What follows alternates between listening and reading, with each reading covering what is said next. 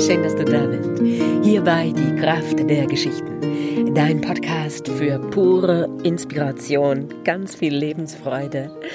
Ich bin mit viel Power und Freude aus der Sommerpause zurück und freue mich so sehr, dass dieser Podcast weitergeht und dass wir hier die Zeit miteinander teilen. Ich bin Annika Hofmann, ich bin Atem- und Stimmexpertin, Autorin und Professional Storyteller und in der heutigen Folge geht es um das Thema Inspiration. Und ich wünsche dir ganz viel Freude bei dieser Folge.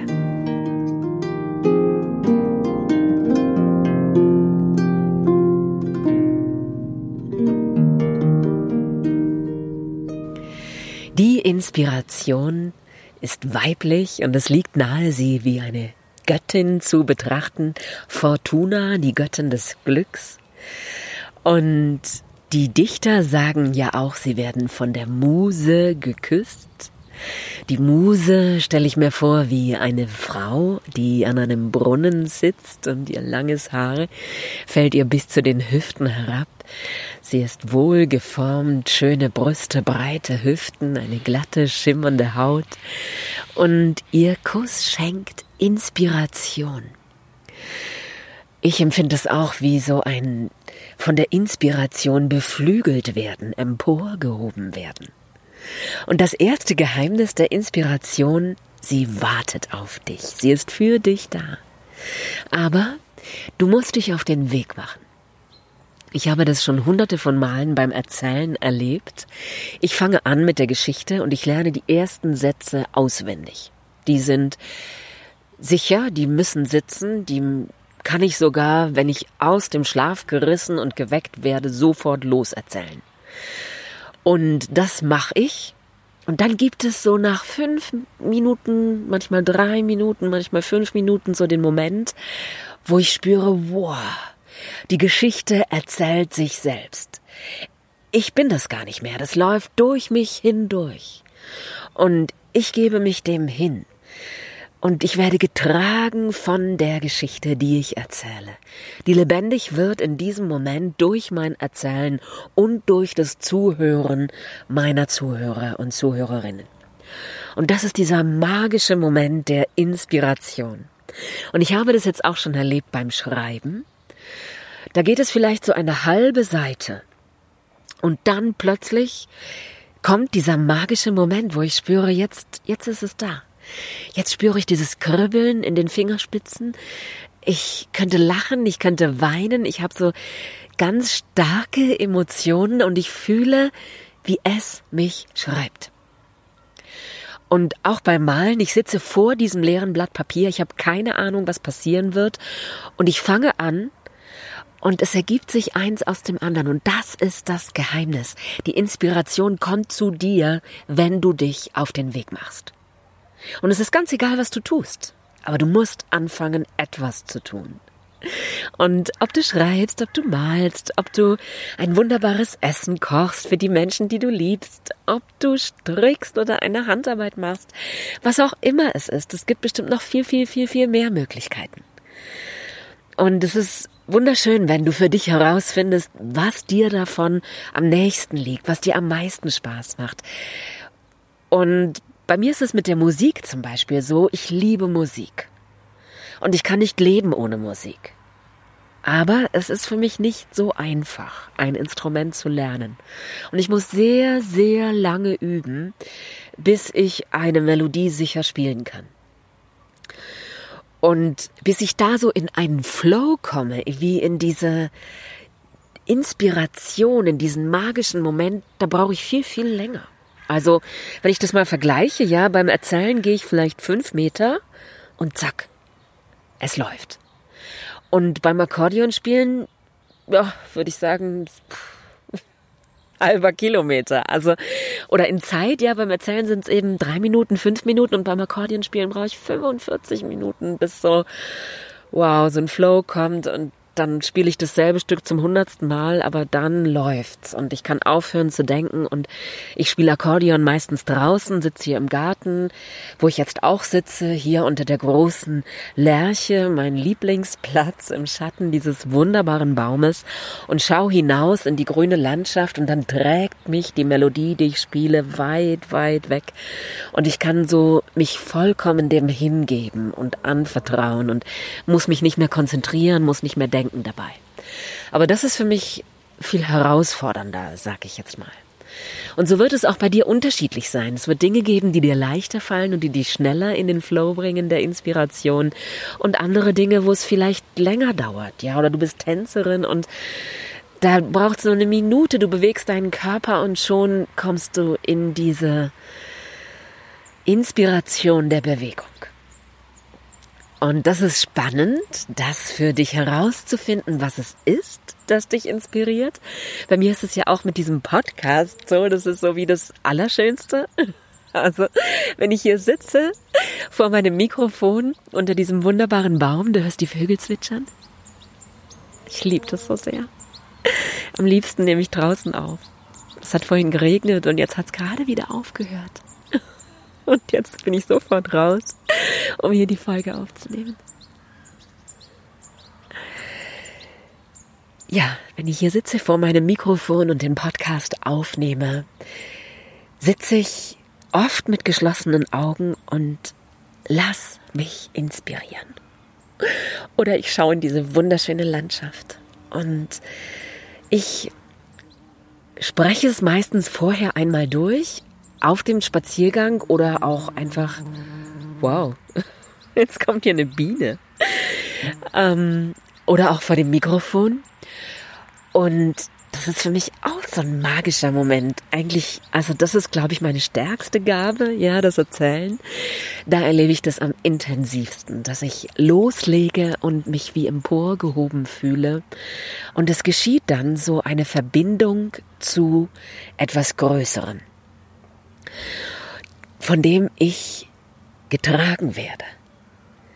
Und ich finde diese Vorstellung so schön, die Inspiration wie so ein Wesen zu sehen, das zu mir kommt, das sich an meine Seite begibt und mit mir gestaltet. Ich fühle das so stark, ich bin dann eigentlich nicht mehr allein oder ich bin nicht mehr nur Annika Hofmann. Da ist etwas Größeres, was durch mich hindurch wirken darf. Und wie immer du es nennst, ja, das höhere Selbst oder Gott, die universelle Kraft der Liebe, wie auch immer. Es hat, glaube ich, ganz viele, viele Namen. Aber eigentlich hat es keinen Namen. Und Inspiration ist Gestaltwerdung der inneren Schönheit. Das, was in uns leuchtet, die Juwelen, die wir in uns tragen, zum Leuchten zu bringen. Etwas aus unserem Inneren nach außen zu tragen.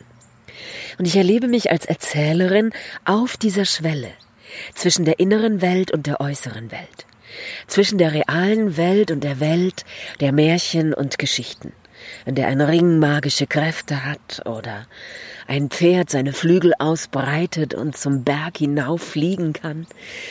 Und diese magische Welt und der Alltag, unsere Realität, in der wir leben, da stehe ich genau dazwischen. Und in dem Moment, wo ich die Geschichte erzähle, erschaffe ich eine Verbindung. Ich bin wie die Schwelle die Türschwelle von einer Welt in die andere, von einem Raum in den anderen. Und beim Podcast ist es irgendwie noch viel persönlicher. Also ich sitze hier vor diesem Mikrofon und vor meinem inneren Auge sehe ich dich und sehe, wie du zuhörst und von den Worten in berührt sein darfst und dich inspiriert fühlen, das, was du hinaustragen willst in die Welt, was dein Geschenk ist, zu entdecken und zu entfalten. Und das ist so schön, das macht mich so glücklich. Das ist so ein großes Geschenk. Jetzt jubiliert der Vogel so richtig. Das ist so schön. Und bei den Atemübungen, die ich gelernt habe in der Ausbildung, da ist es nämlich auch so, dass wir am Anfang die Übungen machen. Es gibt eine Vielzahl von Übungen und da beginne ich. Ich mache die Übung, ich dehne mich, ich kreise mein Becken, ich lade den Atem ein, sich niederzulassen in diesen unteren Atemraum, mein Energiezentrum, das Zentrum meiner Kraft und irgendwann kommt dieser Moment, wo ich aufhöre, es zu machen, wo es mich atmet. Und das ist der magische Moment der Inspiration. Und das immer und immer wieder erleben zu dürfen, ist ein wundervolles Geschenk.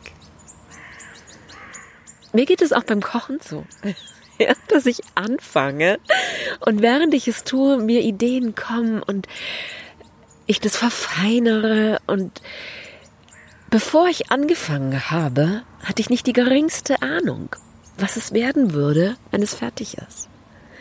Und das ist das Wichtigste und das größte Geheimnis. Die Inspiration kommt zu dir, wenn du dich auf den Weg machst. Sie kommt im Tun, im Schreiben, im Erzählen, im Tanzen, in der Bewegung.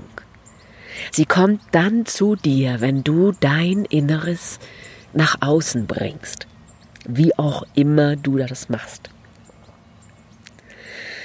Und dazu will ich dich ermutigen.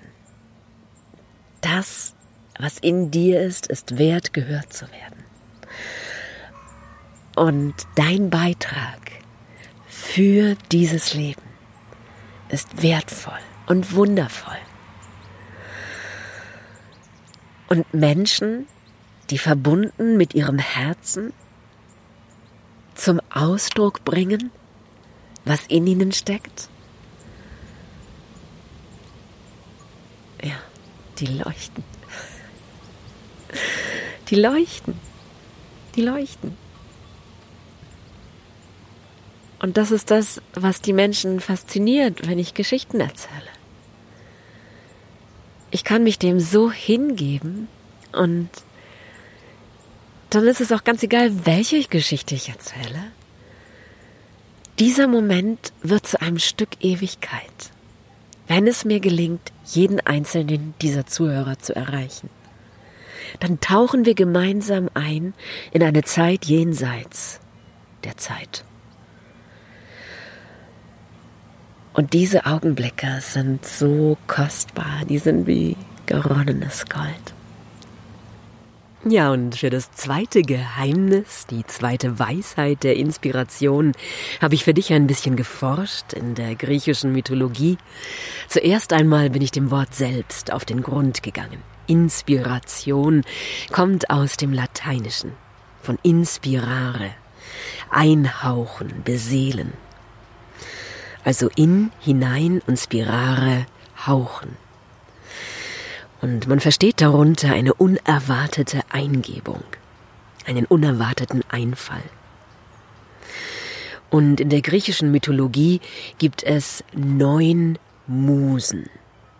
Und jede dieser neun Musen hat eine andere Qualität, eine andere Eigenschaft.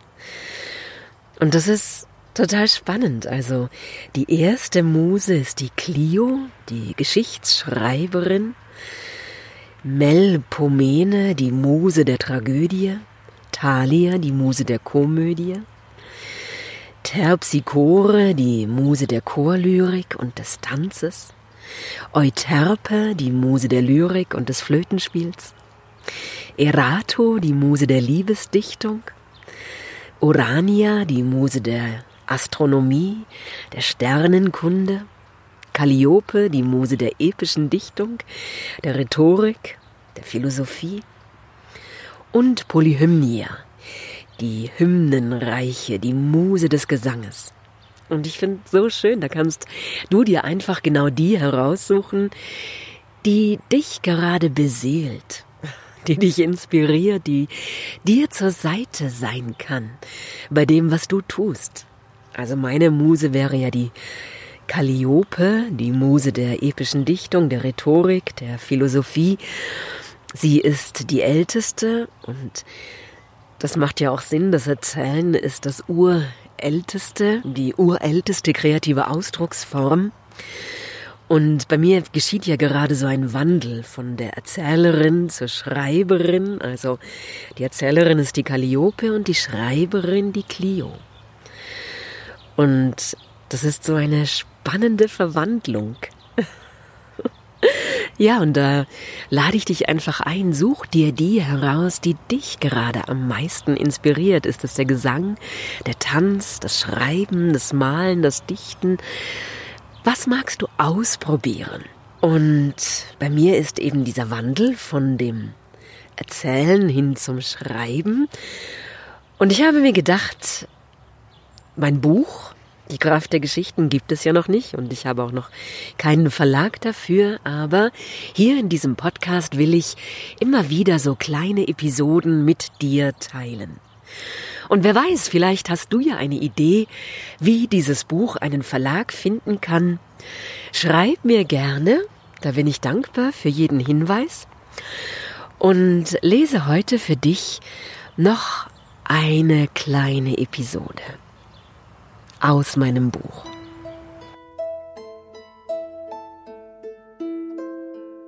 Cadiz, eine Stadt, die in den Atlantik hineingebaut ist, von Licht durchflutet, mit zahllosen Gassen. Cadiz ist auch, spät in der Nacht auf einer Bank unter Palmen zu sitzen, leicht bekleidet und dem Plätschern eines Brunnens zu lauschen. Die Wärme des Südens öffnet das Herz. Und ich sitze da und stelle mir gerade vor, wie es wohl wäre, in einer dieser Gassen zu leben. Eine Stadt direkt am Meer. Ich war beim Spazieren durch die Gassen an einer Druckerei vorbeigekommen, und im Schaufenster hing ein kleines Schild, das in einem dünnen Faden aufgehängt war. Es possible stand in zarten Schreibschriftbuchstaben darauf. Es ist möglich. In diesem Augenblick ging eines der Fenster auf, und eine Frau mit schwarzem, lockigem Haar sang melancholisch und mit tiefem Gefühl zum Fenster heraus. Die Prozession der heiligen Maria kam vorüber, und die Leute blieben stehen und lauschten dem Gesang. Es war die Semana Santa, wo die Prozessionen zu Ostern stattfinden. Und ich saß da und wischte mir eine Träne aus dem Augenwinkel. Am nächsten Abend war ich zu Sonnenuntergang am Strand. Dort trafen sich die Menschen, irgendjemand spielte Gitarre, die Kinder spielten im Sand, und ich las in meinem spanischen Alchemisten, Wort für Wort und verstand allmählich immer mehr. Und über allem weht der Levante, der warme Wind, der von Afrika kommt, mal mild und sanft und mal heftig und stark. Er bringt die Wärme der Wüste, und zuweilen fegt er durch die Gassen und wirbelt die Blätter auf. Ich hatte lange auf das Buch warten müssen. Und an dem Tag, an dem ich das lang ersehnte Buch endlich in den Händen hielt, ging ich spät abends noch in eine Bar. Ich bestellte, was mein Nachbar auch hatte, weil ich die Speisekarte noch immer nicht verstand, und dazu ein Glas kühlen Weißwein. Ich lauschte dem Klang der spanischen Stimmen um mich herum. Ich beobachtete die Menschen, übersetzte mir Wort für Wort, indem ich die deutschen Worte mit spitzem Bleistift über die spanischen schrieb bis ich einen Satz verstanden hatte. Einen Satz. Und ich war glücklich. Und ich dachte zum ersten Mal darüber nach, den LKW einfach für immer hier zu lassen und nicht mehr zurückzukehren. Ganz ehrlich, ein paar Tomaten, ein paar Oliven und Orangen und hin und wieder einen Fisch. Mehr braucht kein Mensch, um glücklich zu sein. Naja, vielleicht hin und wieder einen guten Kaffee. Ja, wie du siehst, das Reisen ist meine Muse.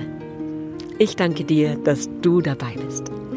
Ich wünsche dir eine wundervolle Woche und ich freue mich, wenn wir uns nächste Woche wiederhören. Hab es gut, lass es dir gut gehen, fühl dich von Herzen umarmt. Alles Liebe, deine Annika.